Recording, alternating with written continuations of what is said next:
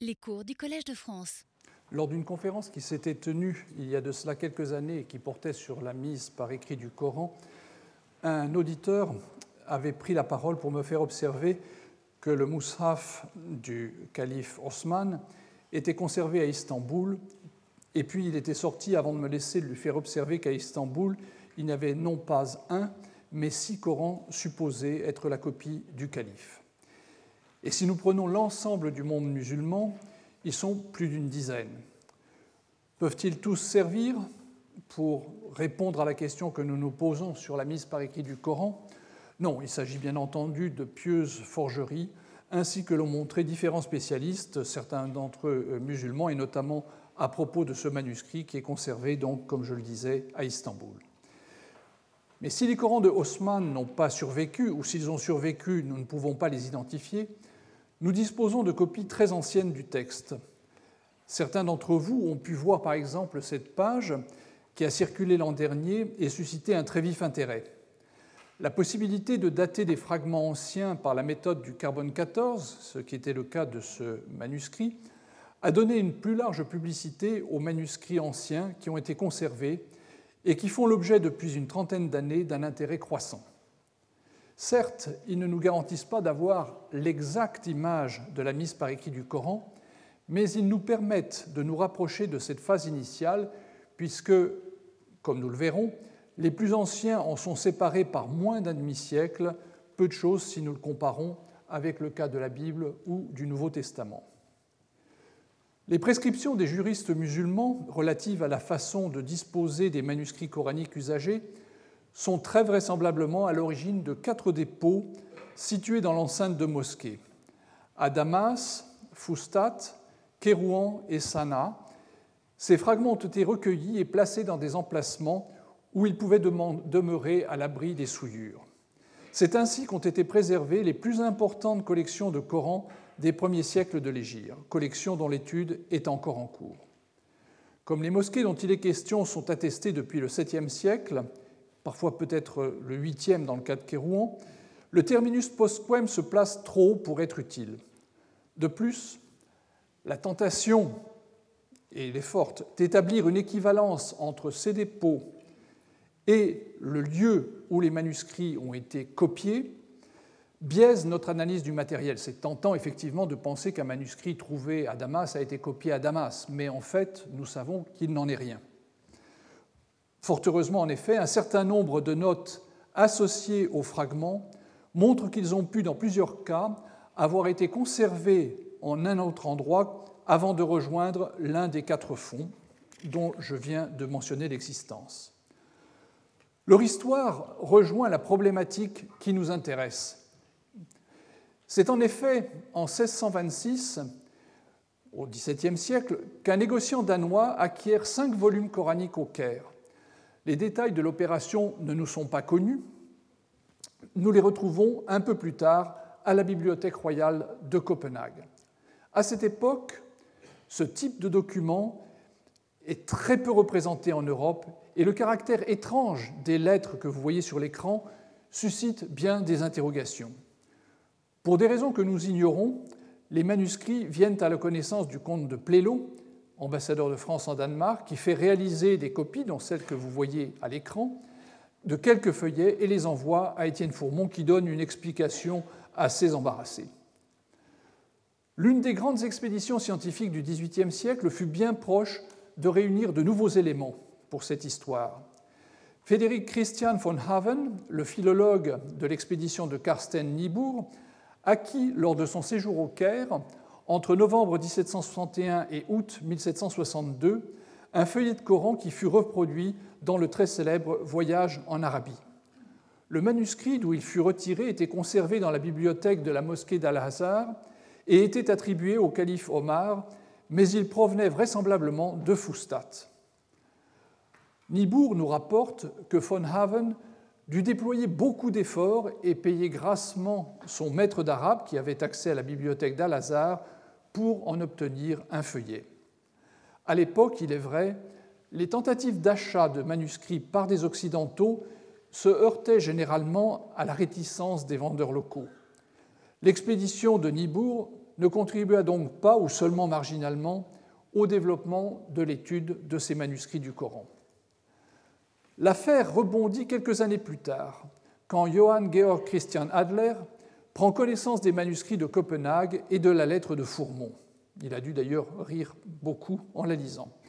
Il se plonge dans l'étude des manuscrits et propose, en s'inspirant des sources arabes, une étude paléographique superficielle et en bon bibliste qu'il était, puisqu'à l'époque, dans la partie nord de l'Europe, les études arabes sont étroitement associées à l'étude des langues sémitiques, et c'était le cas de Adler.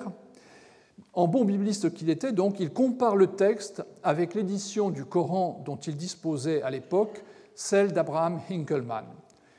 Il observe un certain nombre de variantes, toutes mineures, et conclut qu'il y a en définitive peu à espérer de cette étude. Son travail est publié en 1780 à Altona. Ni Adler, ni ses contemporains ne soupçonnaient que quelques années plus tard seulement, ce dossier allait se gonfler d'un apport très inattendu. Parmi les membres de l'expédition d'Égypte se trouvait en effet un imprimeur arabisant ou un, arabisant typographe, Jean-Joseph Marcel.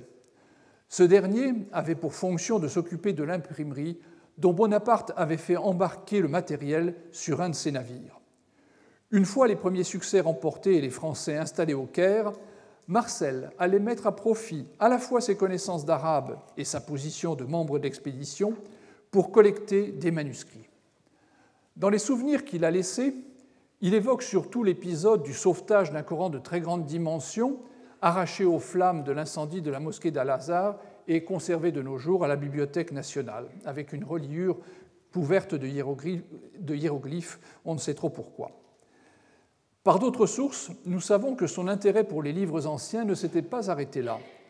En tant que membre de l'Institut d'Égypte, il a dû, au sein de la Commission des sciences et des arts, prendre part aux acquisitions des manuscrits qui seront déposés en 1803 à la Bibliothèque nationale.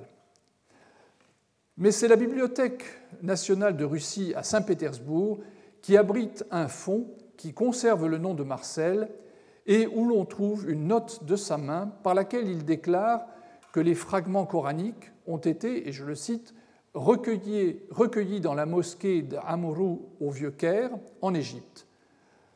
Lorsque, pressée par les Anglo-Ottomans, la garnison française du Caire dut signer la convention du 27 juin 1801, une clause prévoyait que les Français, et notamment les savants, avaient le droit d'emporter leur possession avec eux. La collection sortit ainsi d'Égypte pour rejoindre la France à la différence de la fameuse pierre de Rosette. Le mystère des relations entre Marcel et le maître des études arabes en France à l'époque, Antoine Isaac Sylvestre de Sassy, ne nous permet pas de savoir si le second a pu voir les manuscrits rapportés d'Égypte.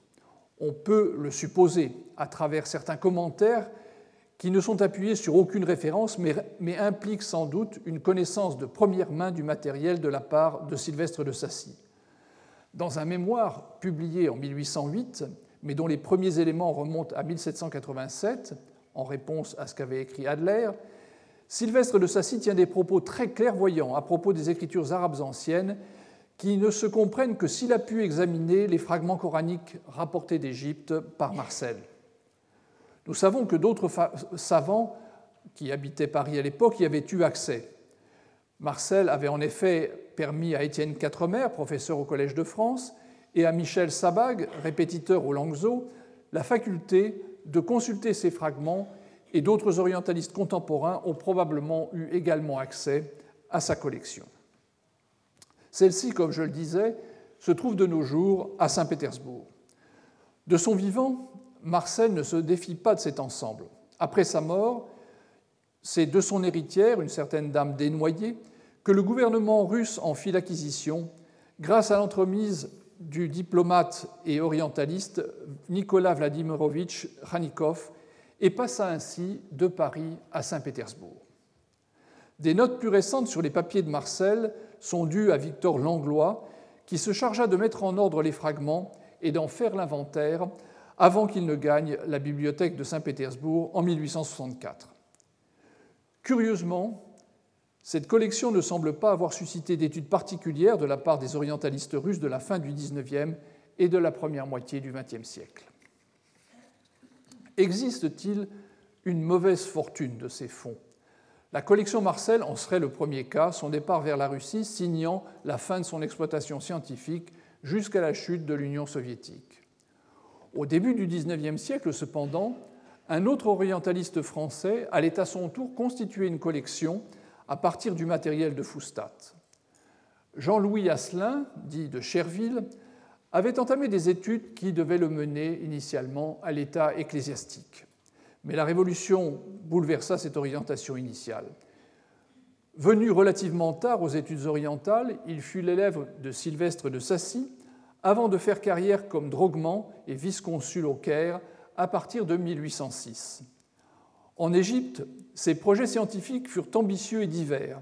Il s'intéressa aux langues, aux sources historiques, à l'écriture arabe. Plusieurs témoignages confirment l'étendue et l'intérêt de la bibliothèque qu'il constituait progressivement, notamment, le témoignage d'Ulrich Zeetzen, dont je reparlerai, qui fit la connaissance d'Aslan Cherville, dont il espérait obtenir l'aide, et visita sa collection, puis signala certains des manuscrits de premier, rang, premier plan qui y figuraient, notamment le fameux euh, Idrissi, qui est de nos jours euh, à Saint-Pétersbourg également.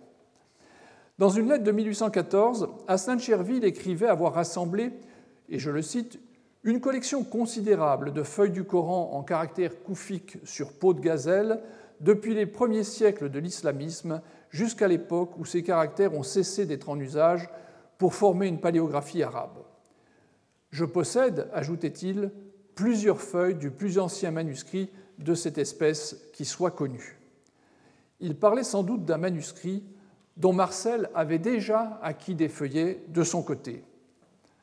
Aslan Cherville avait-il pu examiner à Paris, avant son départ pour l'Égypte, la collection de Marcel? Nous n'en savons malheureusement rien.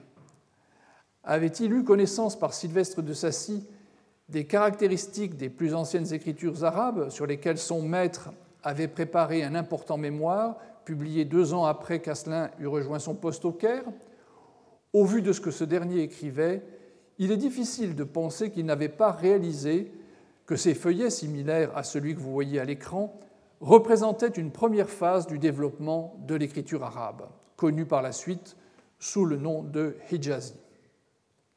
Sylvestre de Sassy lui a-t-il pour autant suggéré d'en rechercher des spécimens, de même qu'il lui recommandait des achats de textes dans une des rares lettres de leur correspondance qui a été conservée?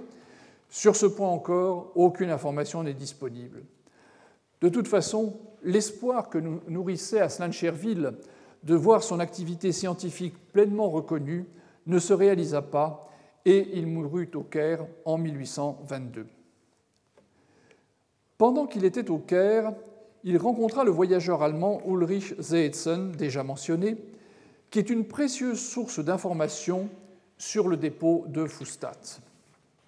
Il visita la mosquée de Hamr le 17 janvier 1809 et raconte dans son journal qu'il fut introduit par un enfant dans, et je cite, une petite pièce obscure du côté nord de la mosquée où se trouvaient des fragments de manuscrits anciens qui étaient accumulés pêle-mêle à même le sol, mélangés avec de vieilles nattes sur une hauteur d'un pied. Zeitzen affirme que la plupart des manuscrits étaient encore reliés. Malgré le refus initial des femmes de Foustad qui surveillaient la mosquée de lui vendre des fragments sur parchemin, il fut de toute évidence capable d'en acquérir par la suite un certain nombre. Malheureusement, son journal ne contient pas d'autres renseignements à propos de la mosquée de Hamr. On notera toutefois que Zeidson écrivait dans son journal que la petite salle de la mosquée contenait peut-être le Coran le plus vieux et le plus rare. Asselin l'aida-t-il à acheter des fragments coraniques C'est possible, mais parmi les fragments qui figurent aujourd'hui dans la collection de la bibliothèque de Gotha, où sont euh, aboutis les fragments qu'il avait achetés, ne figure aucun feuillet similaire au manuscrit que nous avons vu tout à l'heure et qui est sans doute parmi les plus anciens de l'islam. Asselin, de même que Marcel, avait une formation d'arabisant et tous deux constituèrent une collection de manuscrits en plus des fragments coraniques. Que pensait-il faire avec ces derniers? Aslan Cherville était certainement au fait des discussions qui prolongeaient la publication de la description publiée par Adler en 1780 et dont l'auteur d'un article intitulé, je cite le titre, Qu'y a-t-il à attendre de la critique pour le Coran? Fin de la citation, se faisait l'écho en 1809 dans le premier numéro des Mines de l'Orient. Mais sa priorité semble bien avoir été un travail sur l'écriture, comme il l'indique d'ailleurs dans une lettre écrite en 1814 et adressée euh, au magasin euh, encyclopédique, une publication de l'époque. De son côté, Marcel avait de toute évidence compté exploiter sa collection. On le voit d'après le classement de ses manuscrits, et des papiers et des lettres conservés à Saint-Pétersbourg montrent qu'il avait continué pendant toute son existence un travail de classement, peut-être dans la perspective de la publication de son magnum opus, annoncé à plusieurs reprises mais jamais euh, publié complètement, une paléographie arabe dont seule la première partie vit le jour, mais dont l'avis préliminaire, qui a été également publié à titre de publicité pour euh, faire euh, venir des acquéreurs, permet d'apprécier l'ambition. Marcel, malheureusement, était tombé en disgrâce avec la fin de l'Empire. Il avait été le directeur de l'imprimerie impériale, il était bonapartiste et en 1815, il était euh, licencié et il passa le reste de son existence à vivoter en essayant de trouver euh, des euh, petits métiers. Et, Sylvestre de Sassy, en particulier, semble bien avoir refusé de l'aider, même si à plusieurs reprises Marcel lui avait écrit pour demander son aide.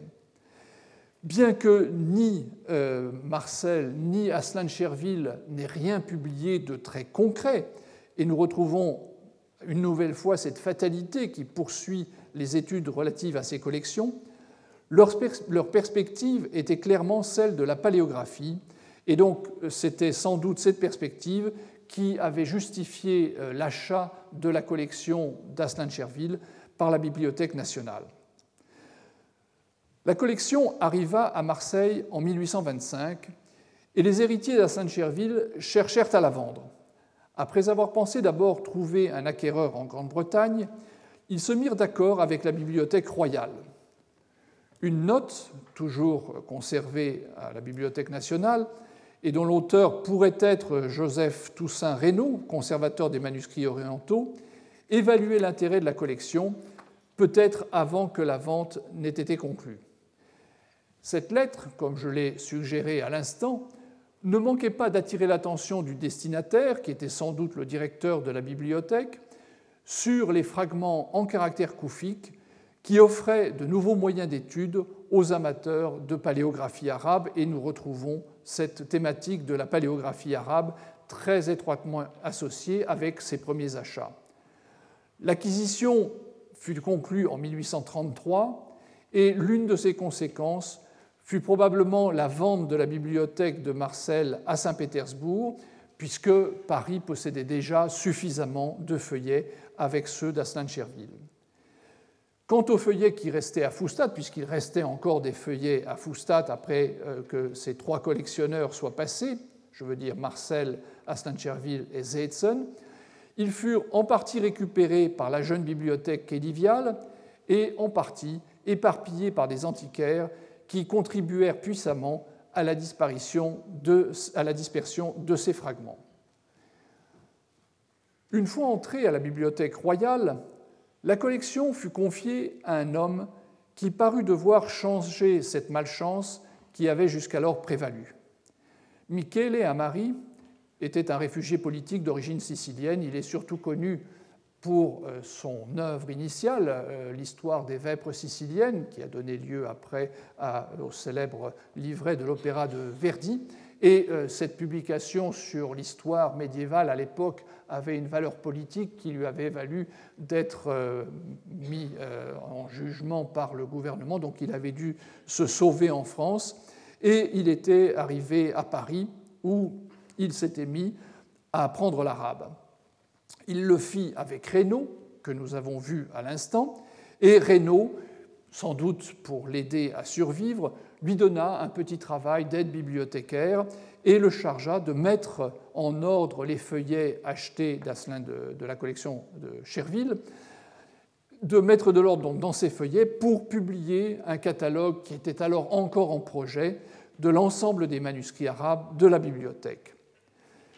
Amari se piqua au jeu, il ne s'attendait certainement pas à ce qu'on lui confiât ce type de travail, et il multiplia les observations et les découvertes qu'il ne manquait pas de partager avec Reynaud.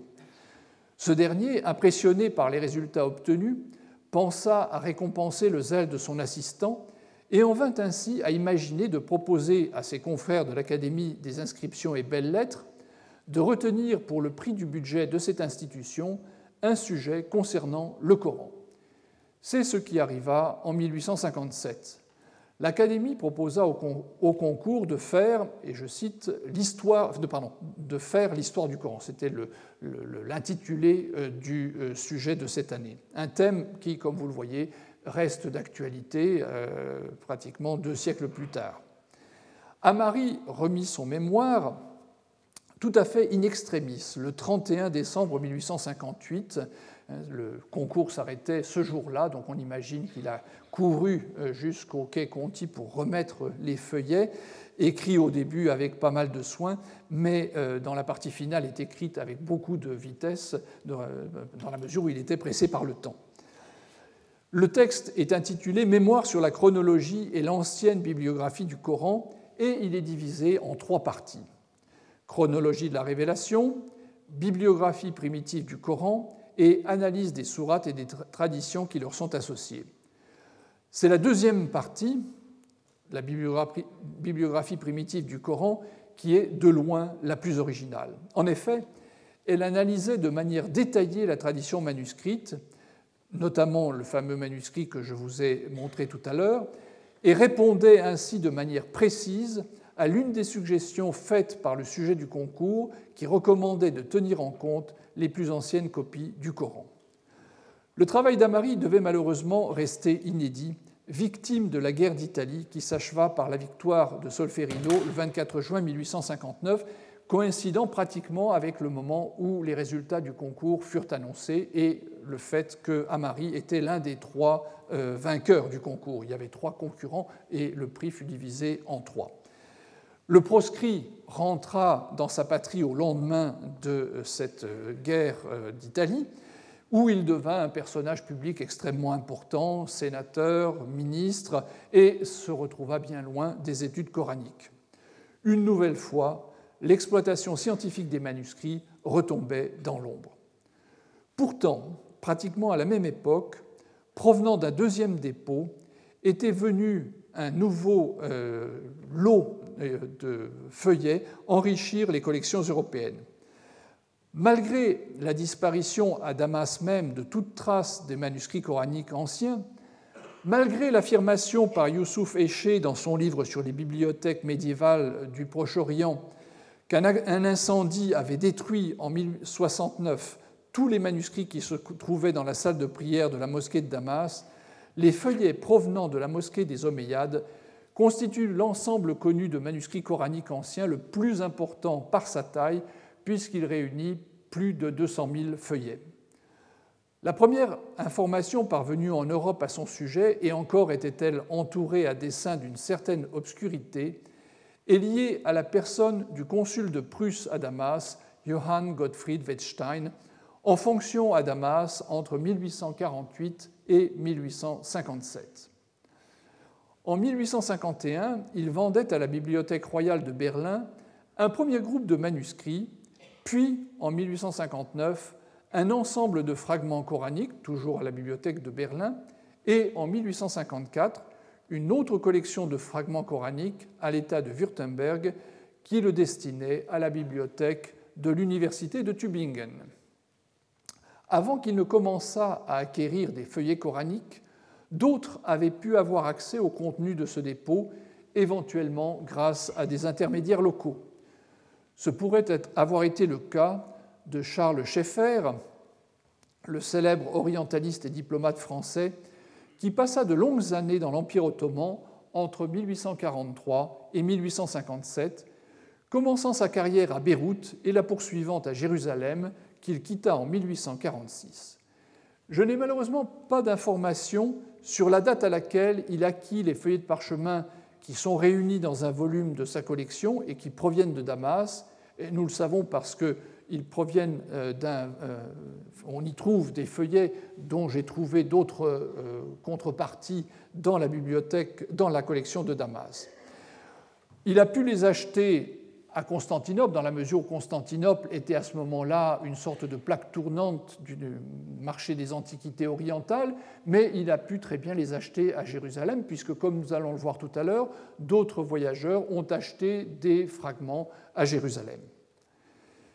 Quelques années après que Wettstein ait quitté Damas, deux Anglais, Edward Henry Palmer, le célèbre professeur d'arabe de l'université de Cambridge, et Charles Tyrwhitt Drake entreprirent un voyage d'exploration au Proche-Orient avec le soutien du Palestine Exploration Fund. Venant de Petra et de Jérusalem, ils s'arrêtèrent en 1870 dans leur chemin du retour vers l'Angleterre via Constantinople et séjournèrent chez le consul de Grande-Bretagne à Damas, le célèbre capitaine Richard Burton. Vous savez, c'est l'explorateur des sources du Nil euh, l'homme qui a publié le Kama Sutra et autres, euh, euh, disons, exploits. Il a également traduit Les Mille et une nuits. Ce qu'on ne sait pas, c'est la part de vérité et de mensonge dans ce qu'il dit de lui-même. C'est un personnage assez excentrique et pour le moins haut en couleur. À Damas, en tous les cas, il a laissé un souvenir assez mitigé. Il, leur il a peut-être donné un appui à ces deux voyageurs anglais pour avoir accès au dépôt des manuscrits de la Grande Mosquée et en acheter euh, quelques-uns. Ces feuillets constituent le fond de fragments coraniques anciens qui sont actuellement conservés à Cambridge, qui l'université en faisant l'acquisition en 1874.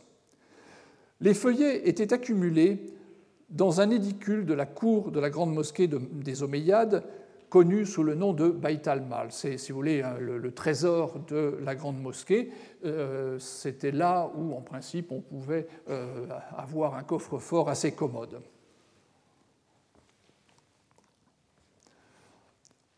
Nous n'avons pas de certitude que les fragments aient été stockés dans cet édicule avant les années 70 du XIXe siècle. C'est en effet la première indication que l'on rencontre elle figure sur un plan de la grande mosquée de Damas établi par l'architecte français Jules Bourgoin qui euh, visita Damas entre 1874 et 1875. On remarque sur son plan, et je suis désolé, mon cercle rouge est allé se promener en dehors de la cour de la grande mosquée, mais euh, il devrait être un peu plus à droite euh, pour indiquer l'édifice circulaire que nous avons vu à l'instant sur l'écran et à côté duquel on remarque une note de la main de Bourgoin disant bibliothèque, ce qui pourrait être une façon de désigner, euh, même si c'est très approximatif, l'endroit où étaient conservés tous ces vieux manuscrits euh, du Coran.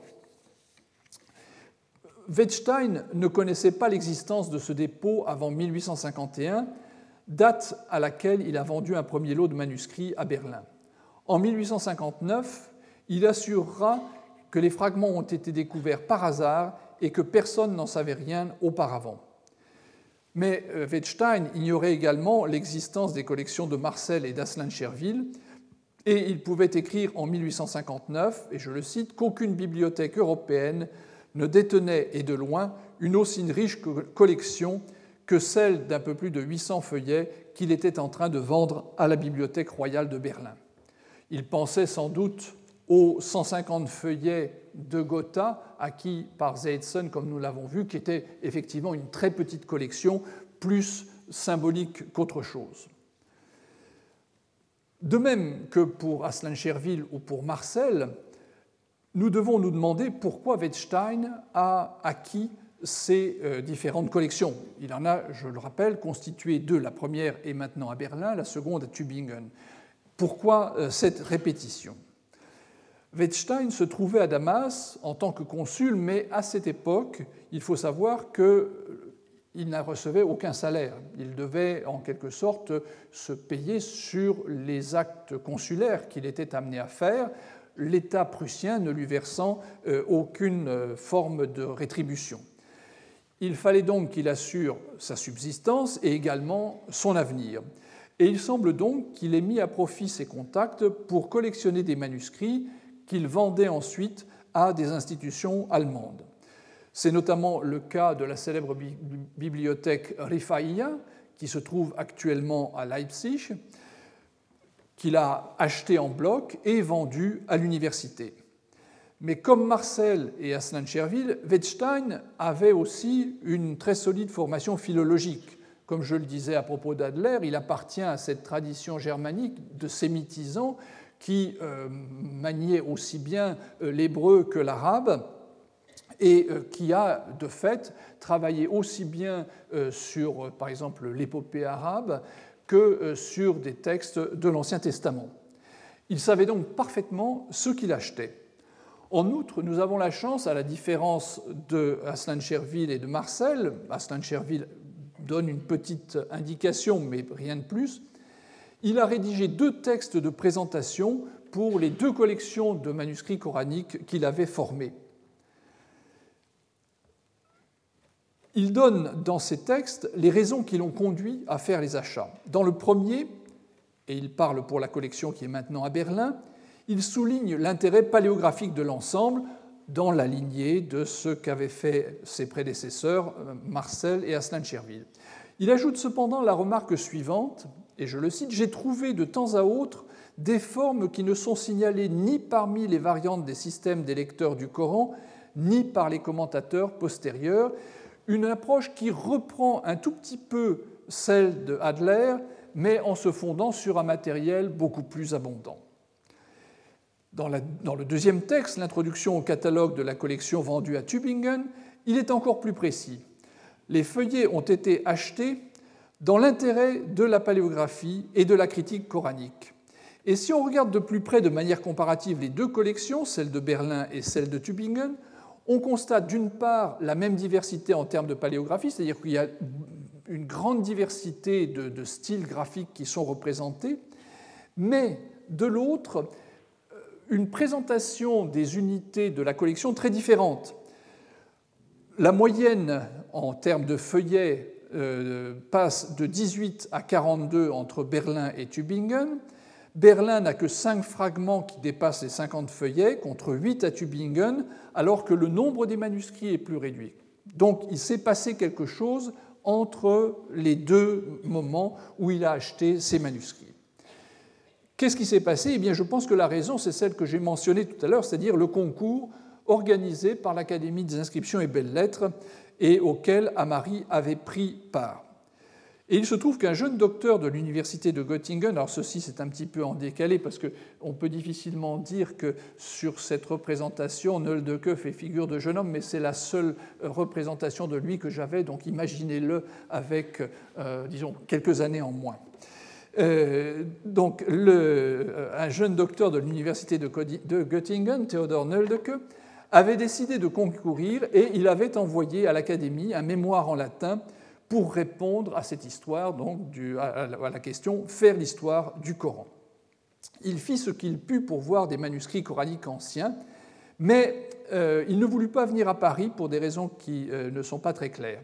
Il avait en revanche eu vent de la collection de Wettstein, encore entre les mains de Wettstein en 1858, et il vint donc à Berlin pour la consulter, mais il fut déçu parce qu'il n'y trouva finalement pas grand-chose et en vint à la conclusion que ça n'était pas une piste à suivre. Noldeke, d'ailleurs, n'était pas très, très intéressé à poursuivre davantage ses travaux sur le Coran.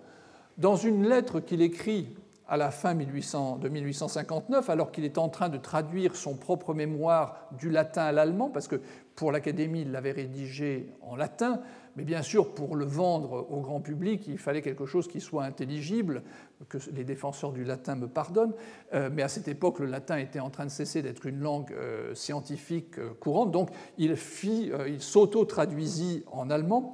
Et donc dans cette lettre, il dit à son correspondant qu'il avait hâte de terminer parce que le sujet l'ennuyait, et sur ce point, je ne serais vraiment pas d'accord avec lui. Ainsi se fermait une piste de recherche, puisque le livre de Nöldeke, eut un retentissement considérable et marqua les euh, recherches dans le domaine coranique pour les années euh, qui allaient venir. Et cette conclusion de Nöldeke allait peser très lourd sur l'approche de cette tradition manuscrite. Wettstein, de son côté, avait compris, en revanche, qu'il y avait là une possibilité, et je pense que c'est ce qui explique son changement euh, dans la politique d'achat, au lieu d'acheter des fragments intéressants pour la paléographie, pour lesquels, avec deux, trois feuillets, vous avez largement de quoi faire, il a commencé à acheter des textes complets, parce que là, oui, on peut voir effectivement s'il y a des variantes euh, inconnues. Et donc, euh, je crois qu'il a été, de ce point de vue-là, beaucoup plus en avance que le très grand savant qu'était Nöldeke. La collection de Damas continua cependant de susciter l'intérêt dans la mesure où on savait maintenant qu'il y avait là une quantité de, fragments absolument euh, considérable. En 1898, l'empereur Guillaume II fit étape à Damas au cours de sa célèbre visite officielle dans l'Empire ottoman, commencée à Constantinople et qui devait le mener à Jérusalem. L'événement constituait une extraordinaire possibilité pour deux savants allemands qui obtinrent de manière tout à fait officielle un accès à ce fonds. Celui qui passa le plus de temps sur place, Bruno Violette, décrivit dans l'introduction d'un article consacré à la découverte la plus importante qu'il y fit, et c'est une découverte dont malheureusement on regrette qu'il n'y ait pas de photo et que le manuscrit n'ait pas été conservé, parce qu'il découvrit à Damas une traduction en arabe des psaumes, mais écrite en caractère grec. C'est un cas absolument euh, extraordinaire. Et euh, c'est pour vous dire que la, la, puisqu'on peut parler de Geniza pour le cas de Damas, pour le cas euh, de Fustat ou de Sana, on, y portait toutes les choses avec de l'écriture. Hein. Il y avait un respect de l'écriture qui faisait que j'ai trouvé à Damas des choses en arménien, en syriaque, en grec, en latin. C'était vraiment le réflexe des gens d'aller mettre les choses à l'abri sans forcément être euh, à même de, le lire. Et donc, dans, cette euh, collection, Violette avait trouvé cette, euh, traduction des psaumes qu'il publia, et il raconte également comment il avait travaillé en essayant de voir pendant le mois qu'il passa sur place le maximum de feuillets et euh, en racontant comment, pour les touristes de l'époque, qui n'étaient pas très nombreux, on les laissait accéder au Beit al-Mal en leur faisant comprendre que c'était un endroit très secret, etc., et j'imagine en recevant un bakshish euh, en conséquence.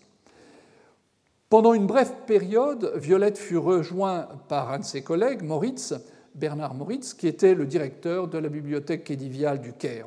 Et euh, je me demande si Moritz n'en profita pas pour emporter avec lui un volume avec un acte qui mentionne la grande mosquée de Damas et qui se trouve maintenant au Caire et qui pose beaucoup de problèmes euh, aux gens qui ont travaillé sur la collection euh, qui est au Caire en se demandant pourquoi un, volume avec un acte de Waqf de Damas se trouve au Caire et imaginant toutes sortes de solutions euh, très tarabiscotées. Mais si ce qui s'est passé est ce que je dis, ça résoudrait très simplement le problème, c'est tout simplement un transport d'un manuscrit à un autre, comme par le passé, on a des manuscrits qui sont arrivés à Fustat depuis euh, Tars, sur la côte sud de la Turquie, ou depuis Tyr. Hein. donc ce n'est rien d'autre que les aventures ordinaires, la petite histoire habituelle des manuscrits. Quoi qu'il en soit, bon, je me perds un petit peu, quoi qu'il en soit, le témoignage de Violette est important, puisqu'il nous démontre que peu d'années avant le grand incendie qui, en 1893, ravagea l'intégralité du hall de la mosquée des, Omeyyades, les manuscrits continuaient à être conservés dans le euh, Bayt al-Mal, pardon, peu d'années après l'incendie.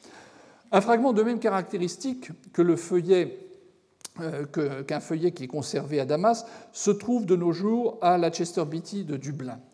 Ces feuillets irlandais sont liés, et ça c'est aussi le côté Indiana Jones de euh, ces manuscrits, sont liés à un collectionneur à réputation sulfureuse de la fin du XIXe siècle, euh, Frédéric Robert euh, Martins.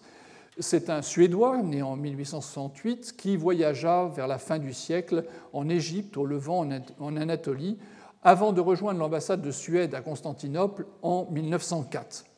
Il y servit jusqu'en 1908 comme droguement Et pendant toute cette période, il collectionna des objets, surtout des manuscrits ou des feuillets de manuscrits. Il avait euh, assez peu de scrupules sur la façon d'enrichir sa collection et n'hésitait pas à se servir d'un rasoir quand une page lui plaisait particulièrement.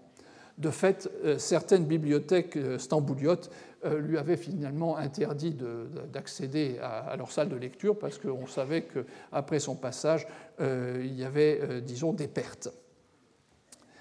Euh, en tous les cas, euh, Martin avait réussi à avoir accès aussi à ce matériel et il ramena en Suède avec lui un certain nombre de feuillets qui, après ça, ont été vendus à euh, Chester Beatty et sont allés à Dublin où ils sont de nos jours conservés. Dans le cas de Damas, il n'est pas impossible, et c'est peut-être ce qui s'est passé pour Martin, que des marchands locaux et commencé à faire la même chose que ce qu'on constate à Foustad, c'est-à-dire qu'ils aient commencé à prendre des feuillets euh, dans le dépôt et euh, les aient mis en vente. Hein. On a par exemple des euh, manuscrits isolés de Damas qui passent euh, par exemple par euh, le consul allemand à Haïfa pendant la Première Guerre mondiale, euh, Julius Leutwed Ardeg, qui avait avec lui des manuscrits qu'il a probablement achetés sur place. Est-ce qu'il les a achetés à Haïfa, à Jérusalem ou à Damas, où il est passé? Nous ne le savons pas, mais c'est vraisemblablement le réseau des antiquaires qui a fonctionné, puisque, comme vous allez le voir, à cette époque-là, pendant la Première Guerre mondiale, il ne pouvait plus être question d'acquérir sur place des manuscrits du Baït al-Mal. Ils étaient passés ailleurs. Car tout ce que je vous ai présenté jusqu'à présent, ça n'est que la pointe de l'iceberg. J'ai parlé de 200 000 feuillets. Vous avez vu, il y a 1000 feuillets à Tübingen, 800 à Berlin, euh, quelques dizaines à euh, Dublin. Ça ne va pas très loin. Le reste, eh bien, le reste, il est à Istanbul. Comment est-ce que cette collection est passée de Damas à Istanbul? Eh bien, euh, on a donné à cela plusieurs explications. On m'a dit à un moment qu'après le grand incendie euh, dont je vous ai parlé tout à l'heure, celui de 1893, tout, avait été déménagé. Mais comme euh, Violette, cinq années plus tard, a travaillé sur cette collection, nous savons maintenant que ça n'était pas le cas, que les manuscrits en 1898 étaient toujours à Damas. Un journaliste syrien a écrit que pendant la Première Guerre mondiale, des soldats allemands avaient mis des vieux manuscrits dans des caisses, qu'ils les avaient chargés dans un train et les avaient emportés en Allemagne. Mais là aussi, la piste n'est pas bonne puisqu'il n'y a pas trace de ce transfert. En revanche, il y a bien eu un transfert et il a eu lieu en 1911. En 1911, selon des sources turques, euh, les Ottomans décidèrent d'évacuer ces fragments.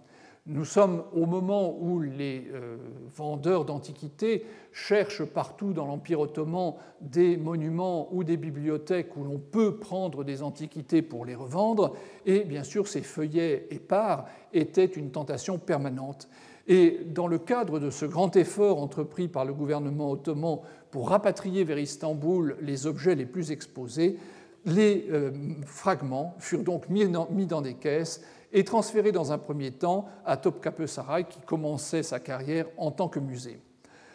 Les manuscrits y restèrent assez peu de temps, le temps suffisant pour que les conservateurs retirent les pièces les plus euh, séduisantes pour les mettre euh, dans la collection de Topkapi, et le reste, ils l'envoyèrent au non pas musée des arts turcs et islamiques, que certains d'entre vous connaissent peut-être, mais à son ancêtre, le musée des Efkaf, qui se trouvait à l'époque près de la bibliothèque euh, Suleymaniye.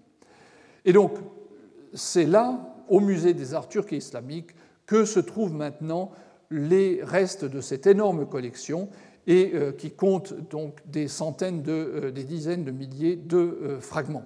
Euh, le, travail d'inventaire de, la collection commença relativement tardivement, après la Première Guerre mondiale, même on peut même dire après 1928, pour une raison très simple, c'est que le tampon utilisé pour marquer l'inventaire n'est pas le vieux tampon du musée des EFCAF, qui était encore en caractères arabes, mais en caractères latins, c'est-à-dire que 1928, c'est la réforme d'Atatürk, on passe au caractère latin, et c'est donc à ce moment-là que euh, ces manuscrits ont été inventoriés.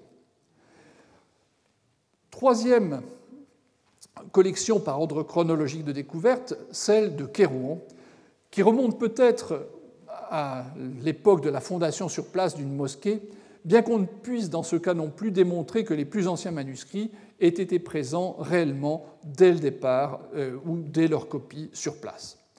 C'est la collection dont on suit le mieux l'histoire. Les autres collections sont entourées d'un halo de mystère dans la mesure où entre le début entre la fondation de la mosquée et le moment où les collectionneurs commencent à acquérir les manuscrits, on ne sait pas trop ce qui s'est passé. Dans le cas de Kérouan, en revanche, nous avons une continuité tout à fait remarquable, puisque nous avons des documents qui montrent que, des manuscrits étaient constitués WAKF à, euh, à Kérouan, mais euh, on sait également qu'après l'invasion des Banu Hilal, euh, qui marque pour la Tunisie un moment absolument dramatique, une régression de la ville de Kérouan, qui de grosse ville, de capitale, devient une petite bourgade.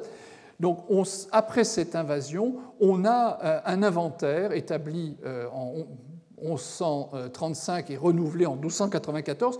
Et c'est extraordinaire, c'est un cas unique dans le monde musulman où on a on peut retrouver maintenant les manuscrits parce que les gens qui firent l'inventaire médiéval ont porté sur certains manuscrits des euh, lettres pour indiquer que c'était tel manuscrit. Donc on peut confronter le document médiéval avec les manuscrits modernes et savoir qu'ils étaient effectivement là au XIIIe siècle, voire au XIIe siècle.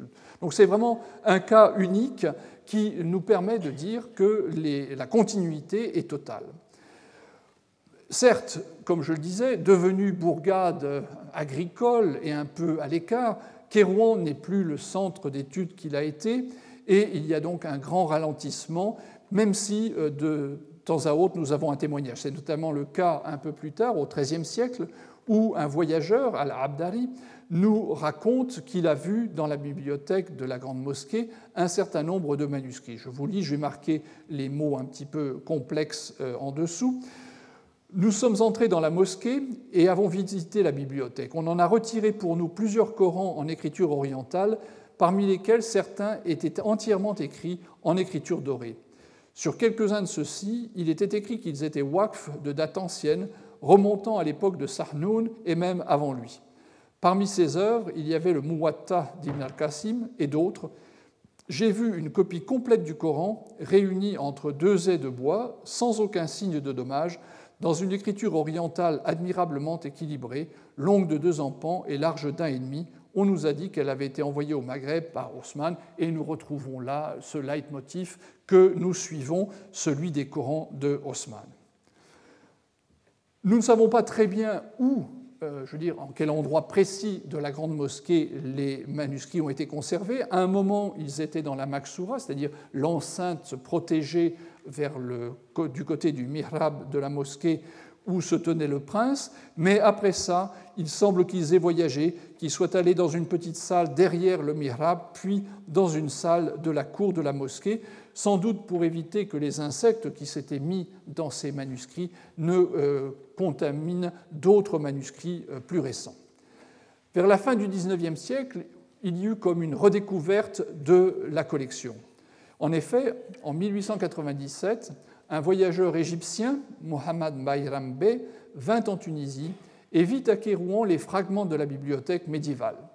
L'état désastreux de cette dernière le conduisit à en parler dans un article publié dans le journal égyptien, égyptien en demandant au gouvernement tunisien de prendre des mesures de conservation.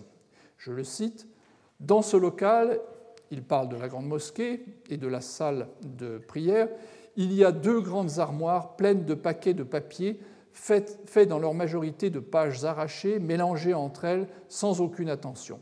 Ils sont attachés par des cordes ou des courroies et cette collection est couverte de poussière et de toiles d'araignée. Son existence n'était toutefois pas totalement ignorée. Des feuillets avaient commencé à circuler dans les circuits commerciaux et au début des années 20, un voyageur anglais, Denison Ross, déclare avoir trouvé à Tunis de nombreux feuillets de Coran anciens dans des collections privées qui ne pouvaient pas avoir d'autre provenance que le circuit des antiquaires et, au-delà, la mosquée de Kérouan. À Kérouan même, il visite une collection qui était encore en, je veux dire la collection euh, de, la Grande Mosquée, une collection qui était en si piètre état qu'il commente que les feuillets de parchemin sont conservés sans reliure et entassés dans des cartons où ils tombent lentement en morceaux. Considérant euh, sans doute qu'il était préférable de euh, les conserver dans une institution centrale, la jeune République tunisienne les fit transférer en 1965 à la Bibliothèque nationale de Tunisie, à Tunis, où ils restèrent jusqu'en 1983, date à laquelle la collection a été réunifiée au sein du musée des arts islamiques de Rakada, près de Kérouan, où vous pouvez les voir, ou encore dans le centre de présentation qui se trouve à côté de la grande mosquée. C'est le seul endroit, à ma connaissance, avec Sana où, euh, à l'heure actuelle, on peut euh, se faire une idée de ces collections, sinon elles sont euh, bien sûr dans des bibliothèques et inaccessibles. Ces manuscrits de Kérouan sont presque parmi les mieux connus de l'ensemble de ceux dont j'ai parlé jusqu'à présent. À l'époque du mandat français, il y a eu une publication célèbre par Georges Marseille et Louis Poinceau qui a fait connaître les reliures détachées des manuscrits. Hein. Il y avait sans doute un lot à part euh, des reliures, parce que les reliures euh, ont des supports en bois qui étaient infestés de toutes sortes d'insectes, et pour éviter qu'ils ne se mettent dans les parchemins, on les avait rangés à part. Et donc Marseille et Poinceau euh, ont eu accès à ces manuscrits. Mais c'est surtout les, manifestations du festival World of Islam de Londres en 1976 qui ont assuré la gloire de la collection de Kérouan parce que le gouvernement tunisien avait prêté de nombreux manuscrits venant de Kérouan et à partir de cette date, c'est très intéressant, on voit dans les catalogues de vente aux enchères que tous les manuscrits en caractères anciens, brusquement, ont été produits en Afrique du Nord. C'était, euh, disons, une façon de rendre hommage à ces manuscrits de Kérouan. Le plus célèbre d'entre eux, c'est le fameux euh, Coran bleu, euh, que vous connaissez sans doute, qui est emblématique et qui a fait beaucoup parler de lui. Alors que comme vous le voyez, le matériel n'avait pas cessé d'augmenter au fil des années, l'idée que l'histoire du texte du Coran réclamait une étude plus poussée faisait également son chemin. Deux savants illustrent cette préoccupation. Le premier, Arthur Jeffrey, mettait l'accent sur l'exploitation des sources arabes relatives au texte et il publia en 1938 le, traité d'Ibn Abi Daoud que j'ai mentionné la dernière fois, dans un ouvrage intitulé de manière programmatique Materials for the History of the Text of the Quran, matériaux pour l'histoire du texte du Coran. Le deuxième savant, Gotthelf Bergstresser, euh, est l'auteur d'un court plan d'un apparat critique pour le Coran et surtout d'un projet de collecte de photographies de manuscrits anciens qu'il mit en œuvre avec énergie. Il fut le continuateur de Théodore Nölke, mais malheureusement, il périt dans un accident de montagne en 1936. Les films qu'il avait pris euh, ont disparu, ou apparemment avaient disparu, et pour ne réapparaître que très récemment. En effet, euh, de manière très surprenante, son successeur, à Munich, euh, Anton Spitaler, a fait courir le bruit dans le monde scientifique que euh, les films avaient été détruits lors des bombardements alliés de la Seconde Guerre mondiale et que cette collection était donc euh, désormais inaccessible. En fait, il n'en était rien, ils étaient dans une boîte en attendant que quelqu'un veuille bien s'intéresser à eux. Mais une fois encore, cette espèce de fatalité qui faisait que quand une entreprise naissait, elle était pratiquement euh, condamnée, le projet de Bergstresser n'a trouvé en quelque sorte son aboutissement que tout récemment, au début du XXIe siècle. J'en arrive au dernier point sur notre carte des Geniza musulmanes. Il s'agit de la grande mosquée de Sanaa. En 1974, lors de travaux de restauration sur la toiture, des milliers de fragments furent découverts entre le faux plafond et la salle de prière, euh, entre le faux plafond de la salle de prière et les tuiles. L'architecte italien Paolo Costa, que vous voyez sur la photo, s'employa à les récupérer et les autorités yéménites firent appel à l'Allemagne pour assurer la restauration des manuscrits. Parmi ces fragments, deux étaient absolument euh, exceptionnels. Le premier est un ensemble de feuillets d'une copie du Coran omeyyade qui s'ouvrait sur des enluminures dont les deux plus fameuses semblent représenter deux mosquées. Je vous, ai montré, je montre ici que la moitié de cette page d'ouverture. Le second manuscrit, c'est le fameux palimpseste, dont on voit ici un spécimen de la couche inférieure, celle qui est la moins visible, mais qui a été redessinée par une collègue allemande. Et je reviendrai sur cette question plus tard. En guise de post-scriptum à ce que je dis sur la mosquée de Sanaa, qui a finalement une très courte histoire puisqu'elle est apparue très récemment, j'ajouterai qu'un deuxième ensemble a été découvert au même endroit en 2008, mais que les événements que l'on sait ont repoussé son étude à plus tard. L'émotion soulevée par ces derniers manuscrits a contribué, et c'est un point extrêmement positif, à attirer l'attention sur la source incomparable pour l'histoire du Coran que constituent les copies anciennes. Mais alors que, comme on l'a vu, une série de rencontres manquées avait remis à plus tard l'examen sérieux de cette documentation, des recherches entreprises indépendamment sur les collections de Foustat puis de Damas notamment avaient permis d'élaborer une méthodologie et des outils qui devraient permettre de mener beaucoup plus loin ces recherches.